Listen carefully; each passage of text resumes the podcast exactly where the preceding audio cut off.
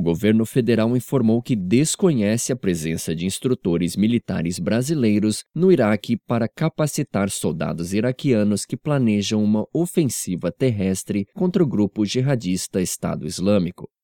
O esclarecimento foi feito depois que o enviado especial dos Estados Unidos para a Coalizão Internacional contra o Estado Islâmico, John Allen, citou o Brasil como um dos países que oferece instrução militar ao exército do Iraque nos acampamentos montados pela aliança.